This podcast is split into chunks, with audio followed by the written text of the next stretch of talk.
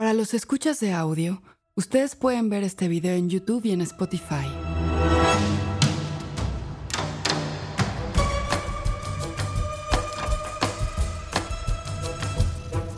Movie y la Corriente del Golfo Podcast presentan Encuentros, un podcast de Movie, la plataforma de cine seleccionado a mano. Cada día una nueva película en cada episodio una nueva conversación. Las voces de Latinoamérica más destacadas se reúnen para compartir y explorar el cine que nos gusta ver. Episodio especial. Lo interesante era hacer un western en Chile, en Latinoamérica, y por lo menos mi, intención era eh, criticar el, el género, encantándome porque a mí me fascina, pensando que en verdad fue un género que se creó para mí eh, como un método de propaganda de las nuevas naciones eh, americanas eh, para transformar la matanza de indígenas en un espectáculo. En este episodio se habla de la problemática relación del western con la representación de la historia, pero también como un arma para reescribir el pasado. Felipe Galvez Averle es un director y montajista chileno antes de estrenar su primer largometraje en el Festival de Cannes en 2023 y obtener ahí el premio Fipresi de la sección Una cierta mirada, Galvez dirigió algunos cortometrajes seleccionados en Rotterdam, Bafisi y la Semana de la Crítica en Cannes. Desde hace 15 años trabaja como montajista y ha colaborado en importantes películas latinoamericanas como El Gran Movimiento, de Quiro Russo, Princesita, de Mariali Rivas y La Última Tierra, de Pablo Lamar. En conversación con la programadora y crítica Pamela Biensovas, Felipe habla de su ambiciosa ópera prima y de la reescritura como un acto radical en el montaje y en el set. Este es un episodio especial de Movie Encuentros, realizado en el marco del Festival de Cannes 2023, que tendrá una versión en audio y en video.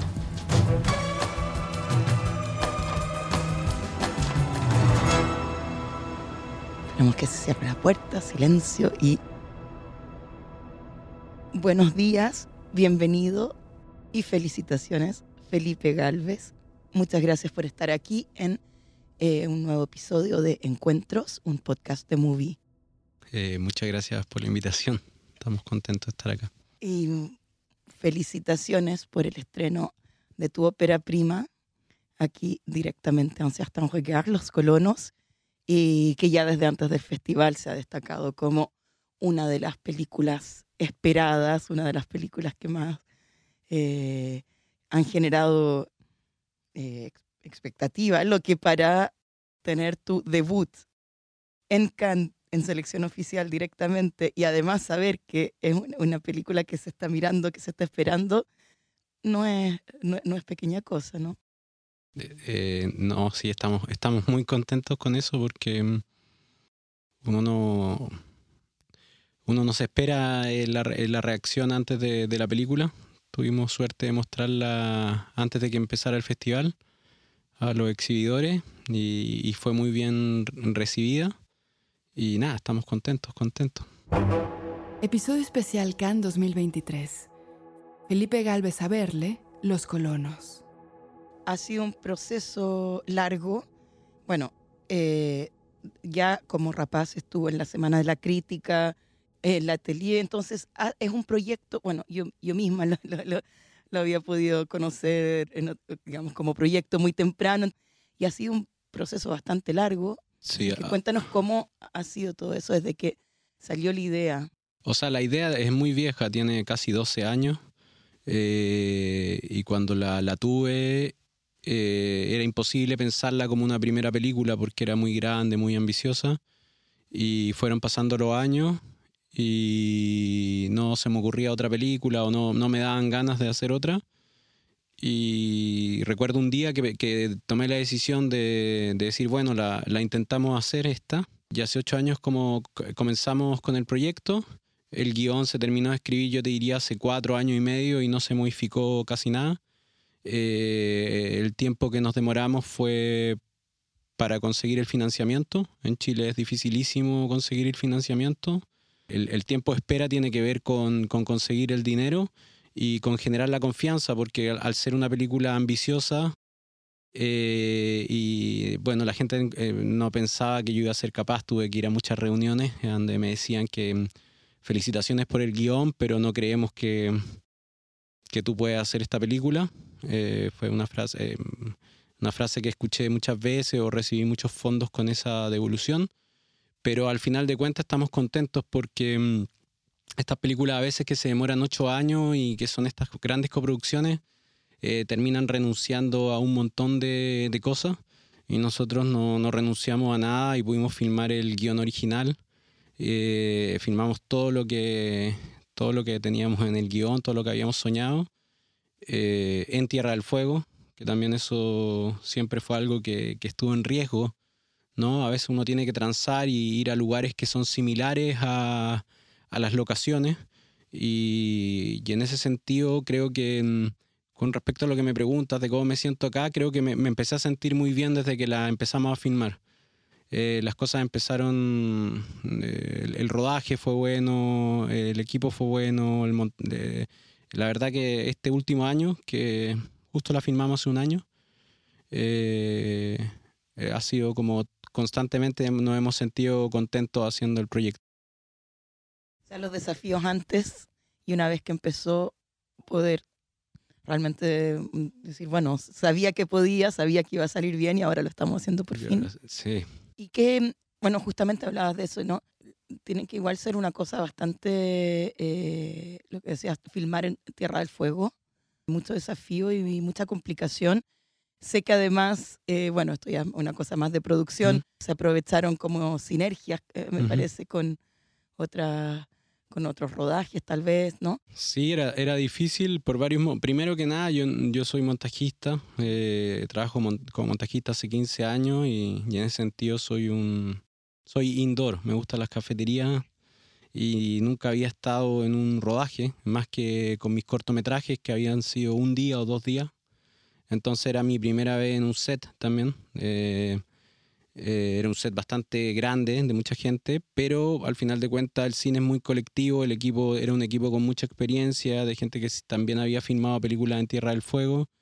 Eh, y sí, me ayudaron un montón, y fue, pero fue, claro, fue un desafío grande porque ir a filmar a un lugar donde, donde está ahora como el clima acá en el festival, el, cambia, cambia constantemente el, el clima se filman, hay escenas que filmamos con 50, 60 kilómetros de viento, mucho frío, eh, y una película que los paisajes se ven muy lindos, pero estar ahí no es estar lindo. O sea, como estar ahí a la noche filmando no, no es muy, no es muy, es totalmente inhóspito, eh, se hace muy complicado trabajar, el suelo es de agua.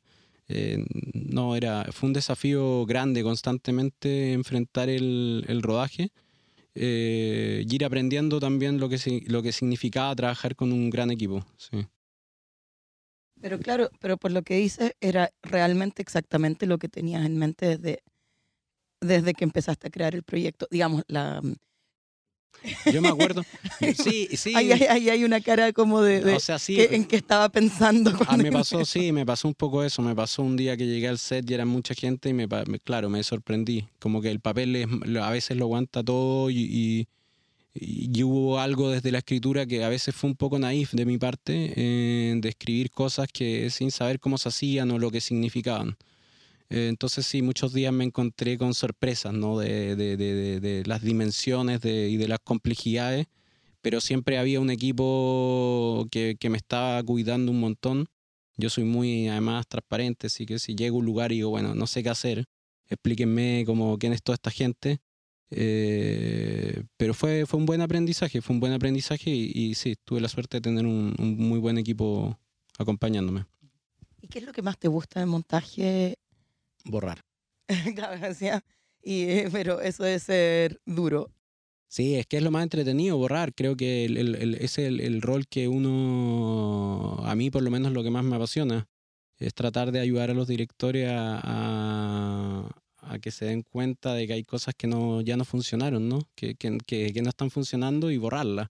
A mí no me gusta tampoco mucho perder tiempo en tratar de salvar algo, eh, porque también, bueno, son temas presupuestarios, no tenemos mucho tiempo, así que cuando me gusta ser muy directo y tratar de borrar.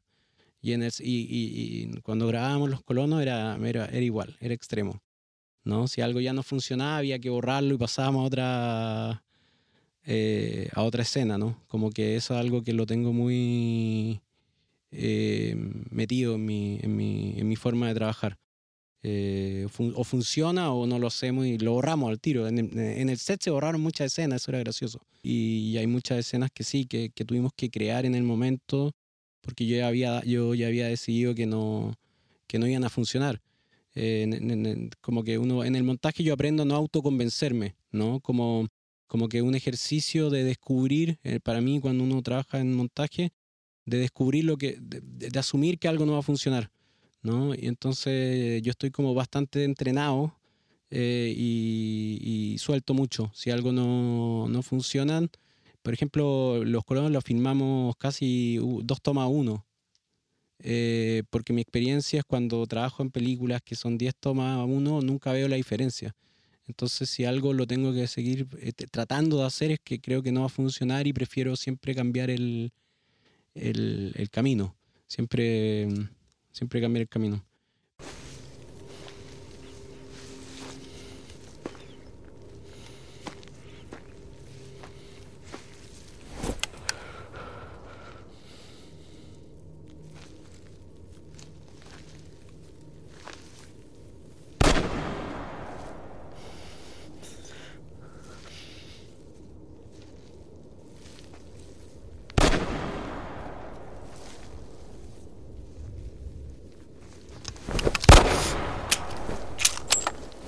Este fue un fragmento de Los colonos, de Felipe Galvez Averle. O sea, yo quería hacer una película de, un, de una cacería, de, de, la cacería y mostrar la, la cacería de los Selman, mostrar el momento en que los matan, hacer la, mostrar la matanza y mostrar el punto de vista desde el punto de vista de un mestizo. Eso sería como lo que, el, el, punto de partida. Siempre eh, claramente sabiendo que sería el exterminio de los Selknam. Sí, sí, sí, porque básicamente leí una noticia y me empezó a atraer el, el, tema y sabía que quería hacer eh, la matanza y quería mostrarla de, una manera violenta y mostrar lo más cercana a lo que pienso que puede haber sido. Y, y a partir de eso construimos, eh, un, diría, personajes y dispositivos que nos permitieran como contar esa escena. Pero si dijera, ¿de dónde viene la película? Viene para mí de tres escenas principales que son la construcción de los cercos. Había, había que, tener eh, una escena donde se construyeran cercos, teníamos que tener una matanza que fuera eh, eh, importante, creíble, porque probablemente no nos demoramos ocho años también por Chile por hacer esta película y no iban a haber muchas más posibilidades de poder mostrar la violencia con la cual se mató a los indígenas y me parecía que había que hacerse responsable y tratar de, ya que, ya que íbamos a tener la oportunidad, tratar de hacerlo lo más eh, fuerte posible. Es difícil hacer una película desde el punto de vista de unos tipos que salen a, a, a matar, ¿no? Eh, era, era, difícil eh, pensar cómo se podía lograr empatizar con ellos, pero al mismo tiempo para mí era atractivo tratar de lograr que, que se empatizara con ellos la mayor cantidad de tiempo posible y que en algún momento el espectador se sintiera incómodo por eso, eh, que, hubiera como una especie de culpa de, de por qué querer a estos personajes. Eh, y eso, eso fue la principal motivación de, la película. Después las demás escenas fueron eh, naciendo o llegando eh, más tarde, pero la construcción de ser con la matanza y la idea de partir con una película de, de, aventuras, de hombres compitiendo, que incluso puede ser a ratos tener un poco de humor, eh, se fuera transformando cada vez más en un infierno, eh, era una idea, es como el, el germen de la película. Y, y, cuando el guion estaba más avanzado, diría en la última versión, apareció la, el tercer acto. Apareció el tercer acto. Bueno, eh, lo haces, bueno, de manera bastante natural, pero no era necesariamente, obviamente, a través de, digamos, los códigos, las referencias de, de, de, western en el sentido de los, los paisajes y, esta, y la colonización, mm. el exterminio. Eh, allí justamente qué, qué cosas eran para ti referencias claras mm. o tal vez no lo sé, cosas de las que quería justamente desmarcar. No, yo soy cinéfilo. La película tiene como mil, tiene tantas referencias como por escenas que para mí un juego. No, a mí no, no me gusta mucho hablar de las referencias porque son, pero son muchísimas. O sea, te puedo decir que filmaba escenas hasta con música de película en el set. Pero era como un juego, eh, un juego y creo que los que son cinéfilos las, pueden eh, eh, encontrar y, y, pero está lleno, está, está, está totalmente, es una película así construida a través de referencias del cine, de la literatura, de libros de aventura, de, no solamente del cine, pero, pero sí era una película que también eh, quería reflexionar del, del, rol del cine, ¿no? En este tipo de matanza. Por lo tanto, para mí estaba totalmente justificado ir hablando de, de película y, y, del cine y de cómo el cine construye, ha construido en los últimos años, o sea, no en los últimos años, eh, durante todo el siglo XX, em, el western, ¿no? Lo interesante era hacer un western en Chile, en Latinoamérica, y por lo, y por lo menos mi, mi intención era eh, criticar el, el, género, encantándome porque a mí me fascina, pero diciendo, pensando que en verdad fue un género que se creó para mí eh, como un método de propaganda de las nuevas naciones eh, americanas para transformar la matanza de indígenas en un espectáculo. Entonces, para mí, el, el, cine ocupó un rol propagandístico y es parte del genocidio de los pueblos indígenas y está como manchado con sangre. O sea, es como, lo, eh, es como discutible, pero creo que el cine es totalmente una herramienta de la colonización de, de América. En ese sentido, justamente, ahora estamos ya en el siglo XXI, eh, en el cine, en la política, en las sociedades, eh, ha habido, bueno, despertares y nuevos adormecimientos. Entonces, justamente hoy día para ti, o sea, ¿con quiénes porque claro, históricamente podemos ver ciertos, los diálogos de los colonos con, eh, bueno, con el western clásico, pero hoy día, para ti, ¿con, con quiénes y con qué cine, fuera del cine, en Chile, fuera de Chile, la realidad chilena, ¿no? dialoga los colonos hoy día? O sea, yo creo que es una película que, que, que, a mí me gusta tratar de, hablar del presente, pero no me, no me sale a filmar películas del presente. Entonces hago estas películas de época, pero yo creo que, que sí, que, constantemente está hablando de temáticas que están sucediendo, eh, que suceden todo el tiempo, eh, desde las relaciones masculinas, desde las relaciones de hombres, desde, desde las toxicidades en las cuales a veces nos, nos desenvolvemos, desde los problemas políticos que tiene Chile. Em, eh, o sea, desde, sí, desde nuestra elección de nuestra nueva constitución, desde cómo se generan arreglos, la película sí, un poco el último acto toma un camino gato pardístico y, y al final de cuentas una de mis motivaciones de hacer los colonos y de ir eh, al comienzo del siglo, del siglo XX era porque en Chile eh, siempre se cuestiona mucho hablar de la dictadura. De hecho, si vamos a ir a una entrevista en Chile, nos van a preguntar por qué hacer eh, cine de esto, por qué hablar del pasado. Entonces, a mí lo que me, me pasaba, que me genera un poco de, violencia cuando la gente te dice eh, otra película de la dictadura, otra película sobre el pasado, hay que mirar el presente, mirar el futuro. Y claro, y cuando un país siente tal desprecio por la historia y va borrando páginas de la historia de su país, eh, como borró un genocidio de, un pueblo indígena eh, y después lo ponen, lo transforman en souvenirs y los venden como chocolate, helado y los transforman como en la imagen del país, me parece que es sumamente violento. Eh, eso y me parecía interesante generar una, un diálogo y una conversación porque por lo menos el cine que a mí me gusta hacer creo que es lo considero súper político pero desde, desde un punto de vista artístico, no sé, no, no, no, no, lo siento ni panfletario, ni que venga a defender una verdad, sino más bien me gusta que mostrar algo y que se abran preguntas y que cada uno pueda ver eh, eh, dónde pararse, eh, lugares incómodos.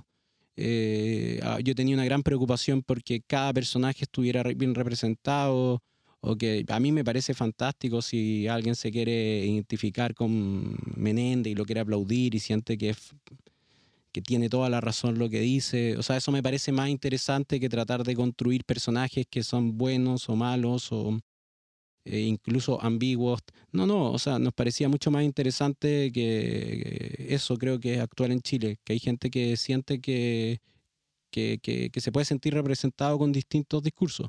Por eso te preguntaba también de lo que te querías desmarcar, ¿no? Sí, eso, eso es una manera con que quizás tiene más que ver con mi forma de trabajar. Yo tengo mucho más claro a veces lo que no quiero que lo que, incluso quiero. Eh, no quería hacer una película sobre unos europeos locos eh, que llegaban a Latinoamérica y que eran como unos genios naturalistas. A mí ese cine me, me, me aburre. Me parece una aberración esta construcción de estos como películas que me pueden parecer genial, pero eh, no quería hacer la Aguirre, y la ira de Dios. No me parece, estoy, me parecía un poco aburrido eh, la narración del punto de vista de los europeos, eh, contando sus viajes por Sudamérica con grandes genios y gente loca, y siendo que yo creo que no, que eran unos ignorantes, pobres, con muy poca educación, que venían a, a generar la barbarie y que, y que muchas veces el sur del, del, mundo, por lo menos Tierra del Fuego, era una especie de colonia penal, como, como así la denominó Raúl Ruiz, donde mucha gente se venía a esconder, ¿no? Entonces, eh, me parecía interesante tener esa visión, una visión de, eh, de, de, personas pobres que llegaban a este lugar eh, a llevar a cabo una vida, y en ese sentido, sí, son pocas las películas que tomaban ese punto de vista, hay películas como Pedro Sangriento que lo toman, ¿no? Que te muestran la vida de cómo un tipo pobre empieza a construir su fortuna. Eh, y un poco eso tiene que ver con los ricos de nuestro, con la gente rica de, de, de, nuestro continente, ¿no? Que son gente que llegaron en un barco bastante pobre y se fueron haciendo, se fueron haciendo ricos y me parecía interesante tomar ese punto de vista. Intermedio. Movie la plataforma de cine en línea que presenta una selección con curaduría. Películas increíbles, interesantes y hermosas de todo el mundo. Obras maestras del cine, retrospectivas de directores, programas especiales, estrenos exclusivos y selecciones de los principales festivales de cine del mundo. Siempre hay algo nuevo por descubrir. Para ver lo mejor del cine en streaming, visita movie.com diagonal encuentros y prueba Movie gratis durante 30 días. Esto es mubi.com diagonal encuentros para obtener 30 días del mejor cine gratis. Última parte. No, no, pero ya saliéndonos de los colonos, conversando sobre cine, de hecho, eh, películas que, por ejemplo, que antes, ya desde antes te hayan marcado, que te hayan dado ganas de hacer cine, que te hayan despertado. Bueno, yo estudié en la Universidad del Cine en Buenos Aires, que es una escuela como yo creo muy cinéfila y me acuerdo unos primeros días de clase, yo venía de Chile, me pusieron un montón de nombres en la pizarra de directores y me dijeron, si no los conoces, no vengan a clase. Y bueno, yo no, no, venía de Santiago que, que teníamos Blockbuster y Errols y la verdad que la mayoría eh, tampoco tenemos muchos cines independientes, tú sabes, en Santiago. Entonces la mayoría de los nombres que encontraba en la pizarra no, no los conocía.